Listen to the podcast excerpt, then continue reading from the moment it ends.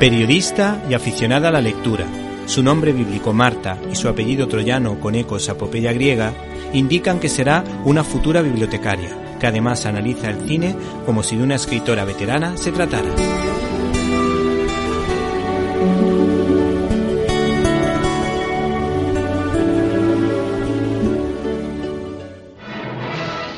En este programa os recomendamos la película Caballero sin Espada, del año 1939, dirigida por Frank Capra y protagonizada por James Stewart y Jane Arthur.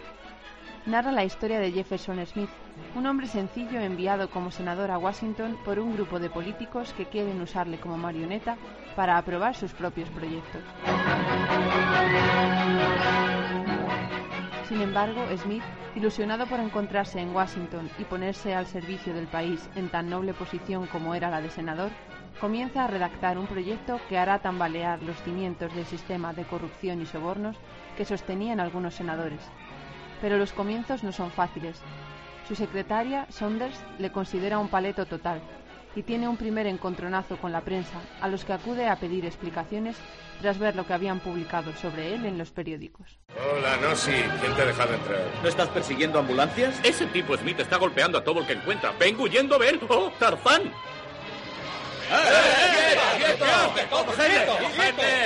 Tranquilo, tranquilo, tranquilo. No pasa nada.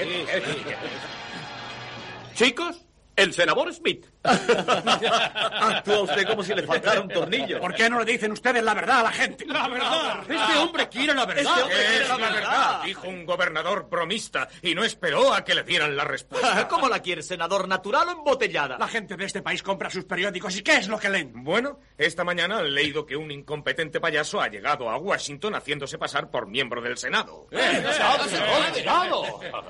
Si pensara tanto en ser honrado como piensan que es muy listo. Honrados, somos los únicos honrados respecto a lo que les decimos a los votantes. A nosotros no nos tienen que reelegir como a los políticos.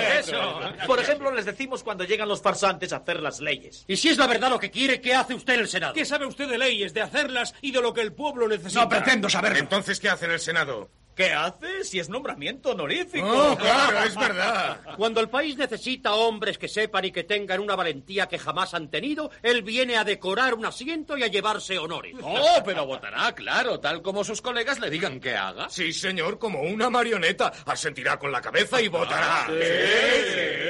Usted no es un senador.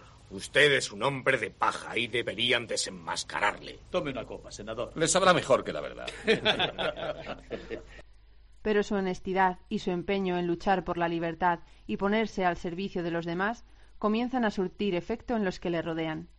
En la confrontación con alguien sumamente honrado y honesto, los hombres sienten que los principios que habían sepultado en el fondo de su alma por la corrupción y la codicia se remueven, porque les pone de frente a la verdad, y ante ella nadie puede quedar indiferente. Los chicos olvidan lo que significa su país si solamente leen sobre la tierra de la libertad en los libros de historia. Y se harán hombres y lo olvidarán aún más.